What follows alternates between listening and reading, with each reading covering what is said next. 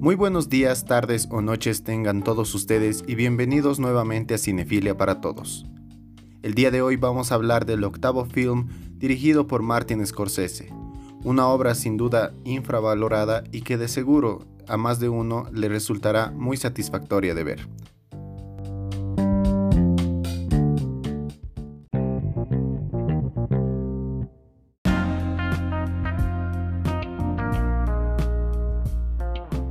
El tema para el día de hoy es The King of Comedy o El Rey de la Comedia de 1982, uno de los films más infravalorados de Scorsese y el drama de un comediante que sueña con el éxito. Empecemos.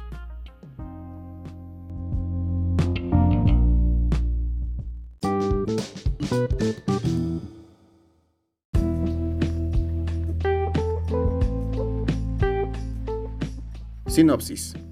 Rupert Pupkin, interpretado por Robert De Niro, es un cómico obsesionado con la fama y convertirse en el mejor en su campo. Un día Rupert conoce a su ídolo, Jerry Langford, interpretado por Jerry Lewis, y le suplica la oportunidad de aparecer en su show, pero este se la niega. Sin embargo, Pupkin no cederá en su objetivo, acosará a Jerry para intentar conseguir sus propósitos, y, con ayuda de su amiga Masha, interpretada por Sandra Bernhardt, usará un método contundente para poder obtener sus minutos de celebridad.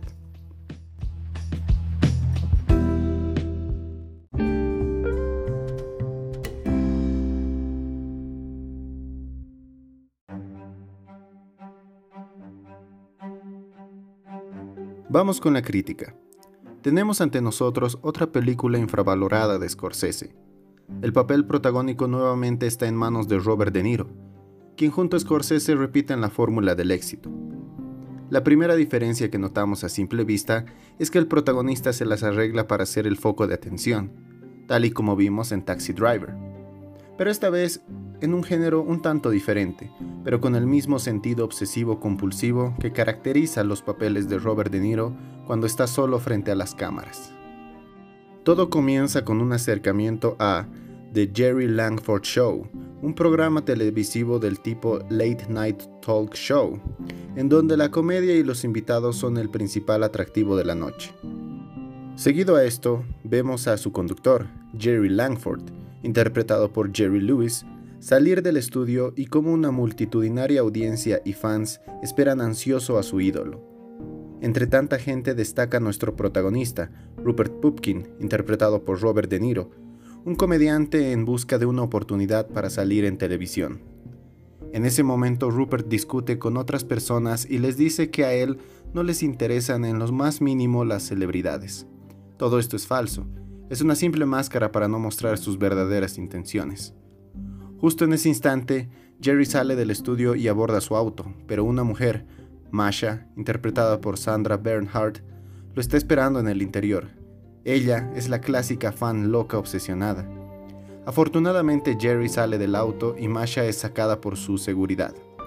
Entonces, Rupert aprovecha el momento y decide ayudar a Jerry, aparta a la gente de él y logra abordar el mismo auto. Desde este momento ya se conocen formalmente, si se lo quiere decir así. Sin perder ni un segundo, Rupert le cuenta a Jerry que también está estudiando comunicación social, pero que es un comediante innato, está en su sangre. Pero existe una limitante, el tiempo. La verdad es que Rupert tiene 34 años y aún no tiene nada de experiencia en el negocio de la comedia en vivo, o tan siquiera en televisión. Su única petición es que Jerry vea su trabajo y que considere darle un espacio en su programa nocturno pero Jerry se niega diciéndole que necesita empezar desde abajo y poco a poco subir como toda gran superestrella. Al final, Jerry llega a su destino, una cena, y Rupert no deja de insistirle por una oportunidad, pero Jerry aún sigue dudoso y más aún, Rupert lo pone muy nervioso y enfadado. En otras palabras, Rupert es muy insistente, enfadoso, pesado y fastidioso.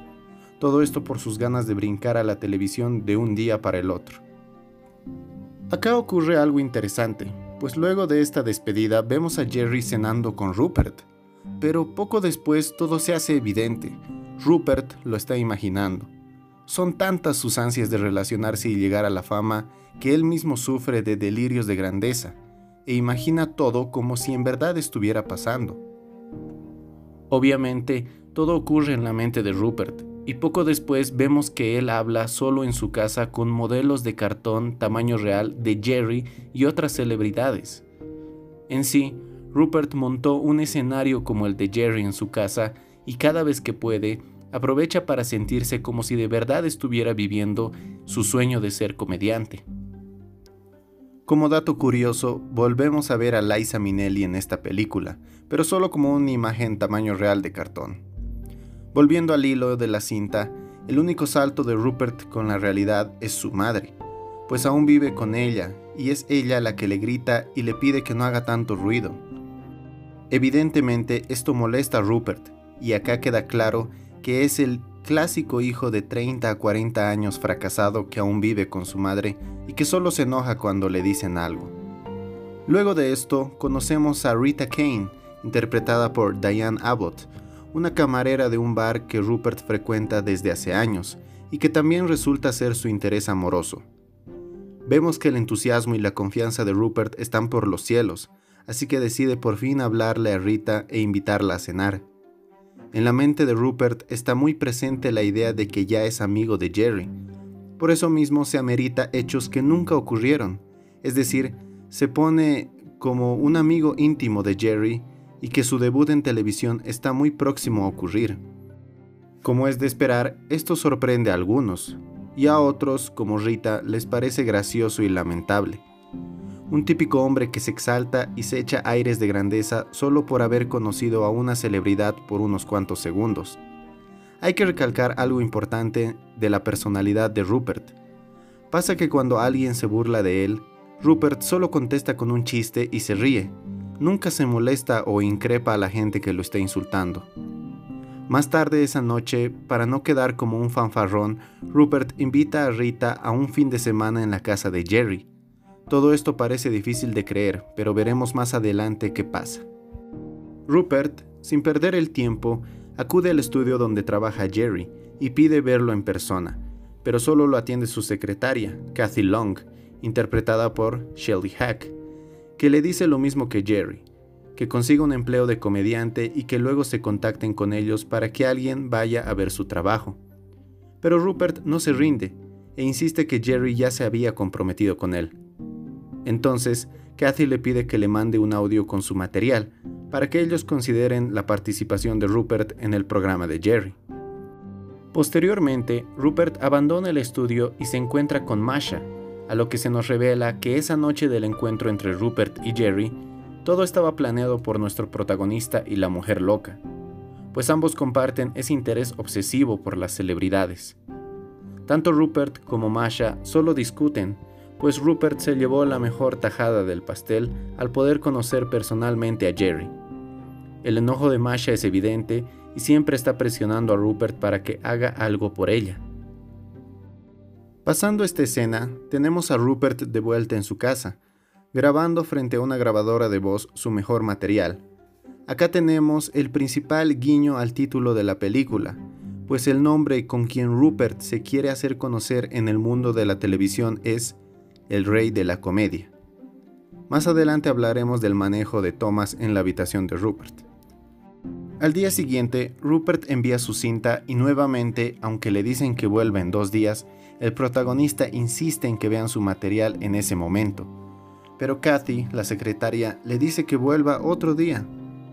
Acá vemos cómo él insiste de manera tan molestosa que hasta nosotros nos enojamos con su actitud. Ahora tenemos otro brinco a la imaginación de Rupert, pues ocurre algo importante en su mente. Rupert imagina que Jerry lo está adulando por su carrera y le pide que le cuente cómo hace para ser tan exitoso y gracioso, a lo que Rupert le responde algo de extrema importancia para el análisis de esta película. Concretamente le dice, las cosas terribles y desagradables de mi vida las transformo en cosas más graciosas. Recuerden esa frase, por favor.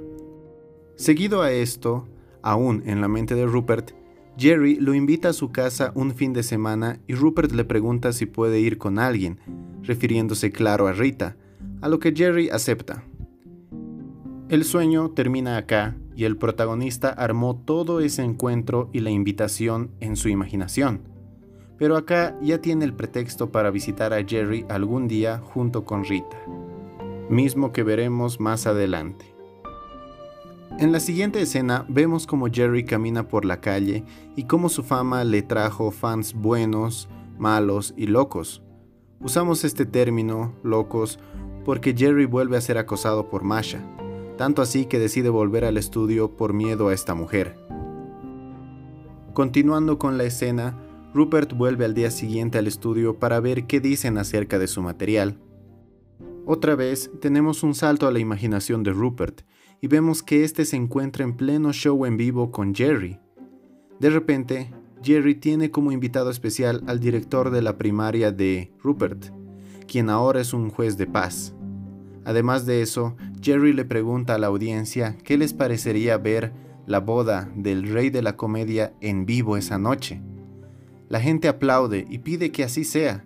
Entonces aparece Rita, con un traje de novia, y aprovechando que hay un juez de paz, proceden a la boda en vivo.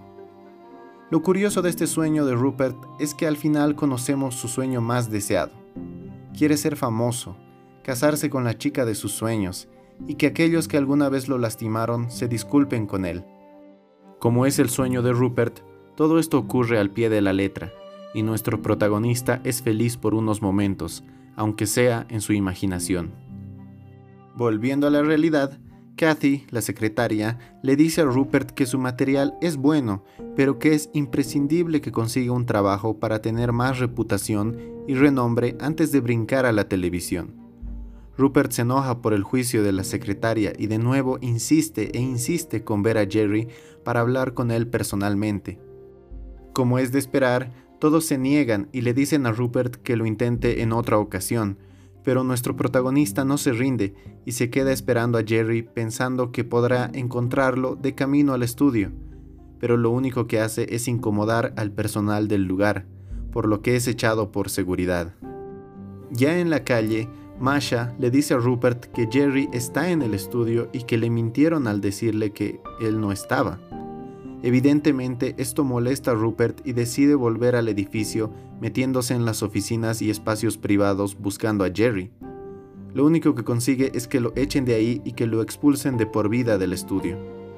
Saltamos un poco más adelante y vemos a Rupert de camino a la casa de Jerry junto con Rita, tal y como nuestro protagonista le había prometido a su chica, y tal cual él se había imaginado. A partir de acá, todo se vuelve un poco más vergonzoso, pues Rupert llega a casa de Jerry, pero este no está. Esto no detiene a nuestro protagonista y se mete como un invitado no deseado. Lo curioso es que Rupert sabe dónde vive Jerry y qué estaba haciendo ese momento para no estar en casa.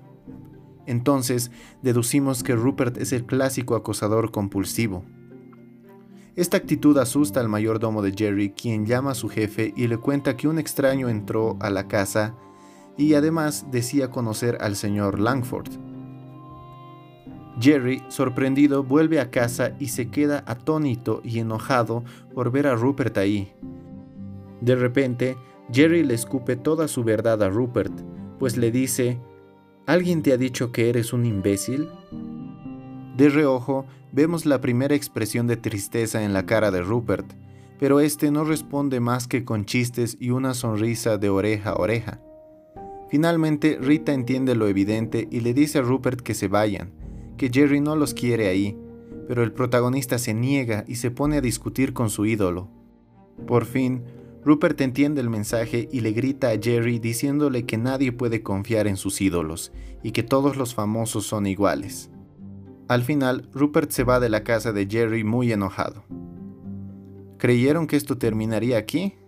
Pues no, no con Rupert.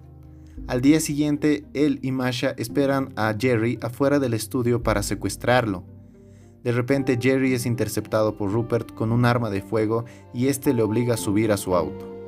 Ahora, Jerry es un prisionero que solo debe cumplir las órdenes de Rupert. Las demandas de nuestro protagonista son que Jerry llame a un productor de su canal y que le diga que está siendo amenazado, que su secuestrador solo quiere que le den unos minutos en vivo a El Rey, seudónimo de Rupert, en el programa de Jerry en vivo. Pero si estos se niegan, Jerry será asesinado. De vuelta con Rupert y Jerry, este último le pide disculpas a nuestro protagonista por toda su actitud y por no darle unos minutos de su tiempo. Le dice que es humano como todos y que comete errores, y profundamente lamenta y se disculpa por lo que hizo. A todo esto, Rupert, bajo los consejos de Masha, no le cree a Jerry y nuestro protagonista va rumbo al canal, no sin antes llamar a los productores y advertirles que ningún medio debe hablar del secuestro para que no se arme un revuelo mediático. Y además, él, Rupert, estará a la hora pactada, no harán ensayos ni pruebas, todo va a ir según como fluya y salga. De una forma inteligente, Rupert logra colarse en el estudio y está listo para su show. Como es de esperarse, la policía lo estaba esperando. Pero Rupert les dice que si su material, o sea, su participación, no sale esa noche en vivo o tan siquiera se atreven a cortar su transmisión, su ayudante, Masha, matará a Jerry. La policía y los productores están acorralados, así que no tienen más remedio que proceder con el show.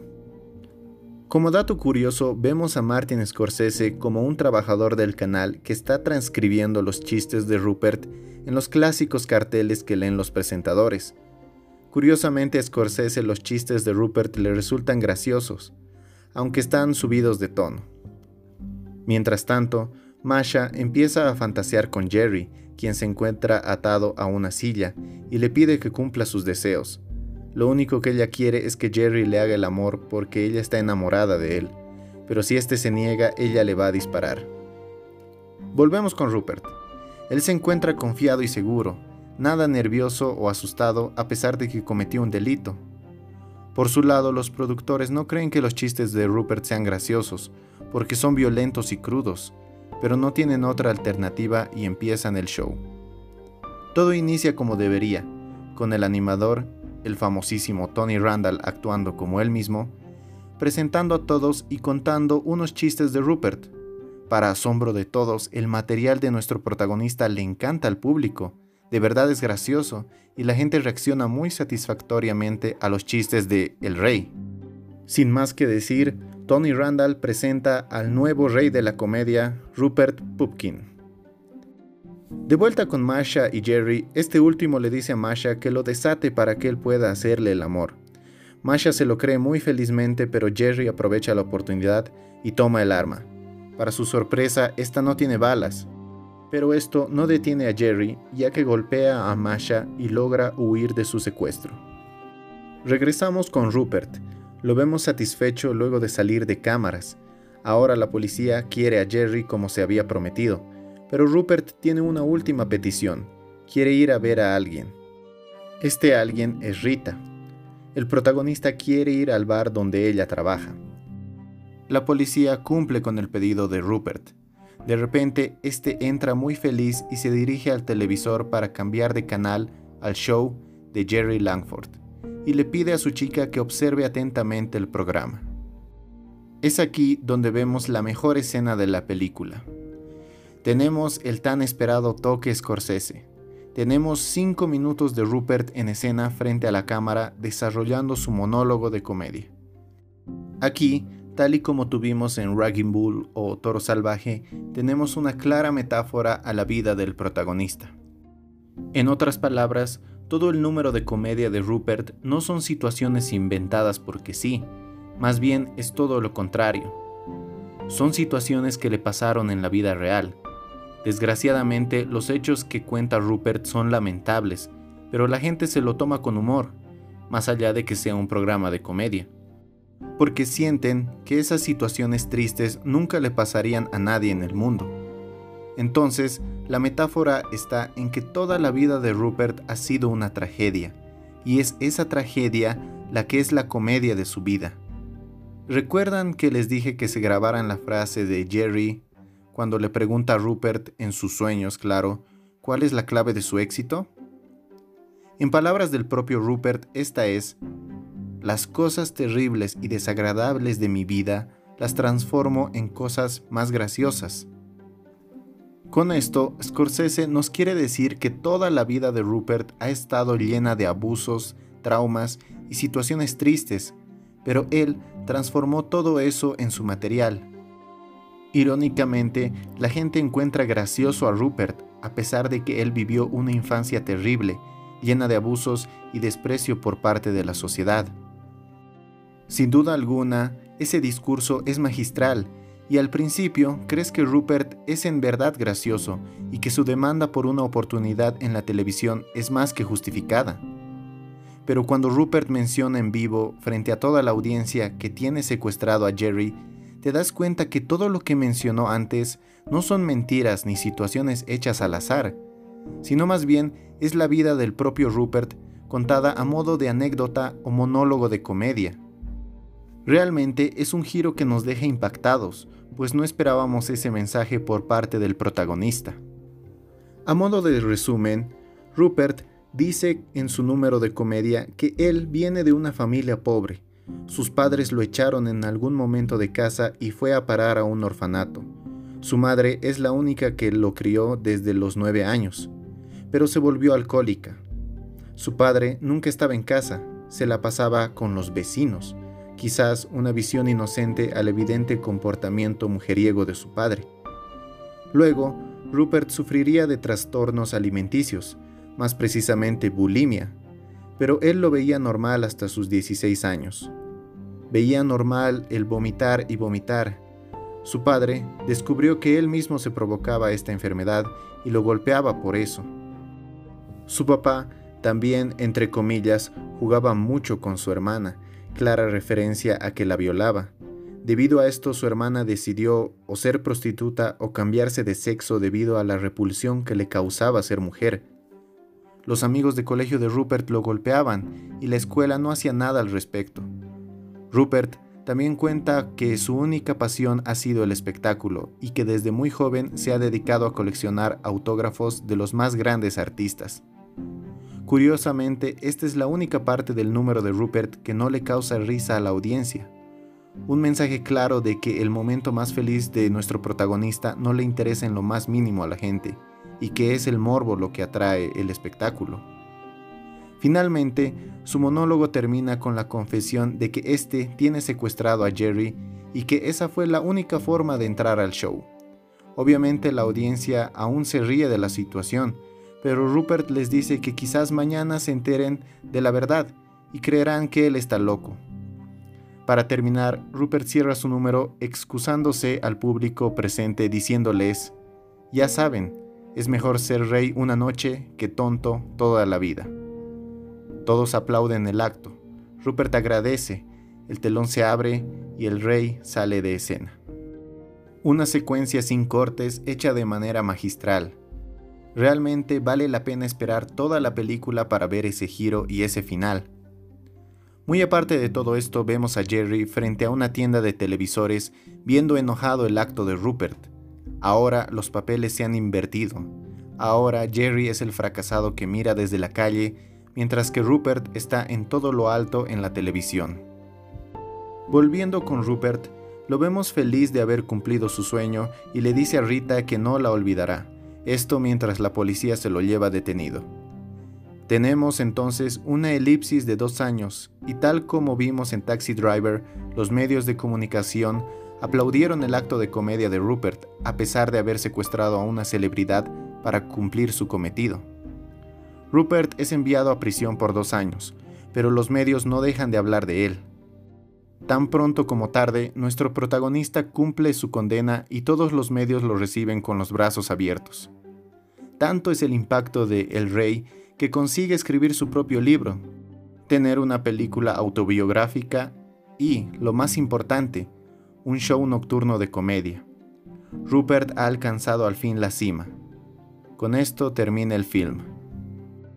A modo de análisis más profundo y de teorizar, podemos ahora entender que quizás todas esas visiones o sueños en la cabeza de Rupert quizás no sean producto de su imaginación, esa admiración de la gente y del propio Jerry hacia Rupert quizás no sean una visión imaginaria, tal vez sí pasó en la vida real. Esto es lo que le da la magia a la cinta, la capacidad de poder pensar más allá del final y poder recapitular los momentos que creíamos que nunca pasarían, refiriéndonos claro a los sueños de Rupert. Estoy más que seguro que al ver esta película a muchos les resultará una trama parecida a la película de 2019 de Joker o El Guasón, dirigida por Todd Phillips. Esa en la que todos aplaudimos y la que le valió un Oscar como mejor actor a Joaquín Phoenix. Bueno, pues nuevamente apelaré al esfuerzo mental, pues déjenme decirles que Martin Scorsese trabajó en un principio en el largometraje del payaso enemigo de Batman. Más concretamente, Scorsese le dio forma al guion que luego usaría Todd Phillips para dirigir el trabajo de Joaquín Phoenix. Así que se puede decir que Joker o El Guasón es evidentemente una copia de Taxi Driver o The King of Comedy, el rey de la comedia.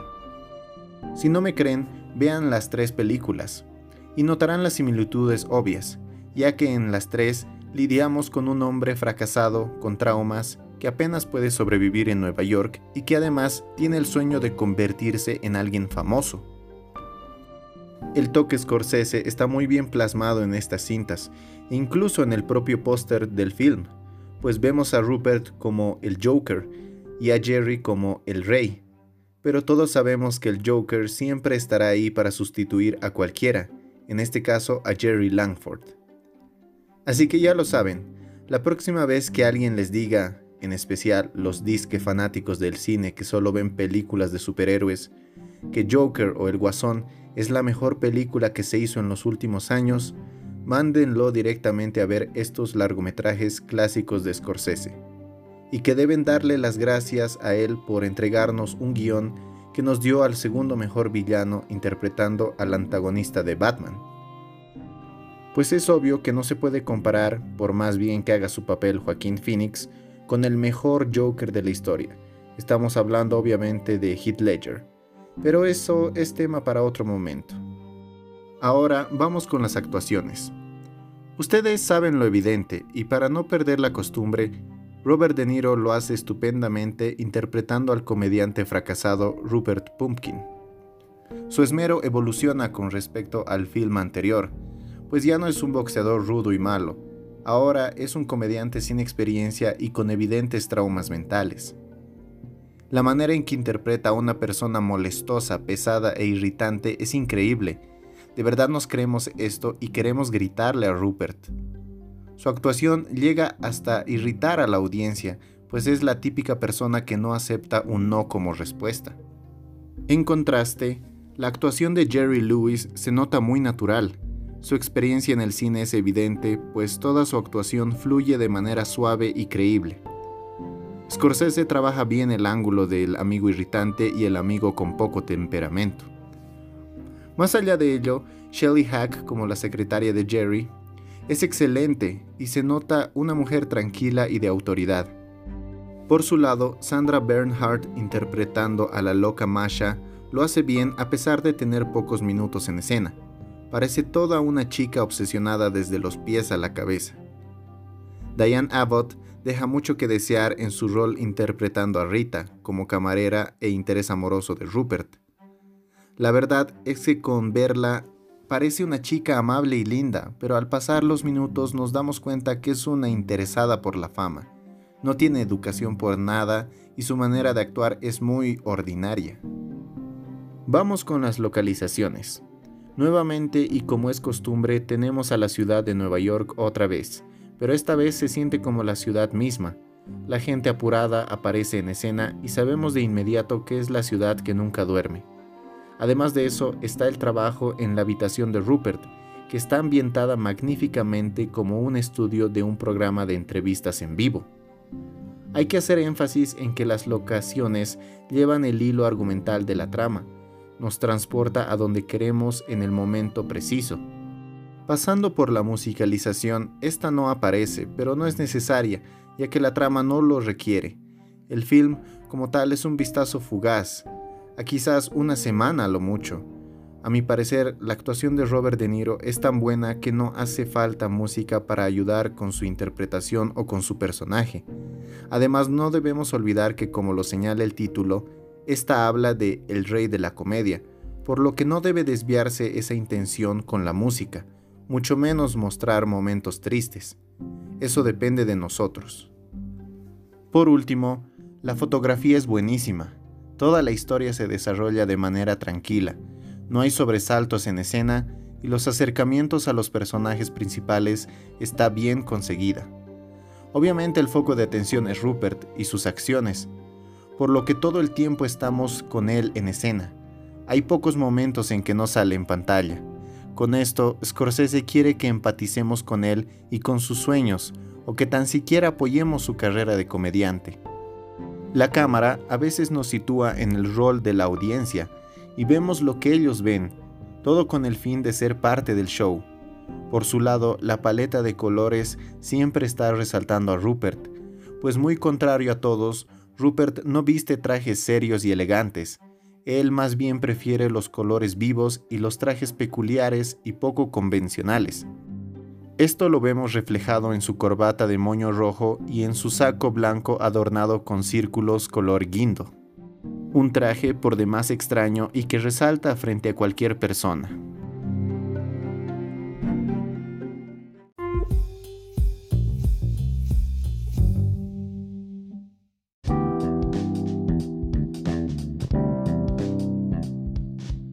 Vamos con los pros y contras de la película. Pros. Número 1. Como dije antes y para no perder la costumbre, Robert De Niro se roba la pantalla con su actuación. Además, esto se complementa perfectamente con el rol de Jerry Lewis. Ambos son excelentes polos opuestos, el amigo feliz y el amigo enojón. Número 2. Las tomas realizadas cuando Rupert se siente el más grande de la televisión igualmente son excelentes. Sentimos que estamos en su pequeño programa y que somos nosotros su única audiencia. Las tomas y secuencias ayudan a ponernos en los zapatos de un amigo o conocido de Rupert. Número 3. El vestuario para el protagonista realmente lo hace resaltar de entre el resto. Robert De Niro no es del montón, él es el único e inigualable rey de la comedia. Y esto se ve reflejado no solo con su acto final, sino con el cuidado que tiene a la hora de vestirse, pues destaca en cada momento que sale a escena. Contras. Número 1. No exploramos mucho de la vida del presentador e ídolo de Rupert, Jerry Langford. No sabemos cómo ve a sus fans, si su carrera en televisión le gusta o cómo es su vida privada. Falta profundizar el personaje. Número 2. El rol de Diane Abbott como Rita es pésimo, no conectas con ella nunca. Sientes que Rupert está perdiendo el tiempo con ella. Solo quieres verla fuera del film en todo momento porque no le pone ganas a su actuación. Y por último, número 3. Nunca conocemos el rol que tiene la madre de Rupert cuando éste ya es adulto. Si bien sabemos que ella es alcohólica, no sabemos por qué Rupert aún la cuida a pesar de que haya sido una pésima madre. Sumado a eso, no vemos nunca a su madre en escena. Lo único que sabemos es que la voz de su madre está interpretada por Catherine Scorsese, madre en la vida real de Martin Scorsese.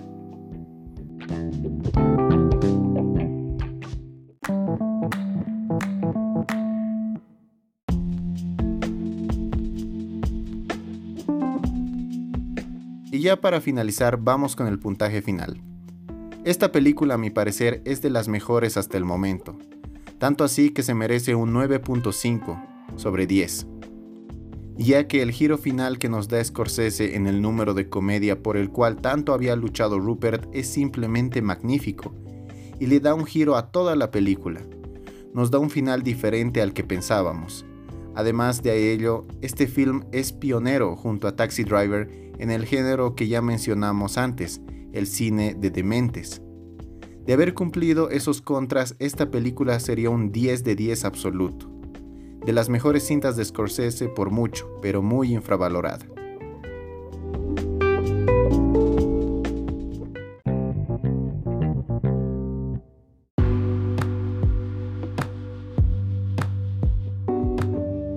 Y bueno, ahora me interesa conocer su opinión. Díganme qué les pareció esta película. Les aseguro que es una película muy digerible de ver, es muy fácil de entender y los personajes conectan contigo en todo momento. Además, no está de más ver cómo fue el origen del cine de Martin Scorsese y que se ve aún hoy en día plasmado en películas como El Joker. Y bueno, sin más que agregar me despido y espero que tengan un excelente día, tarde o noche. Mi nombre es Antonio Mendoza y esto fue Cinefilia para Todos. Gracias. Bye.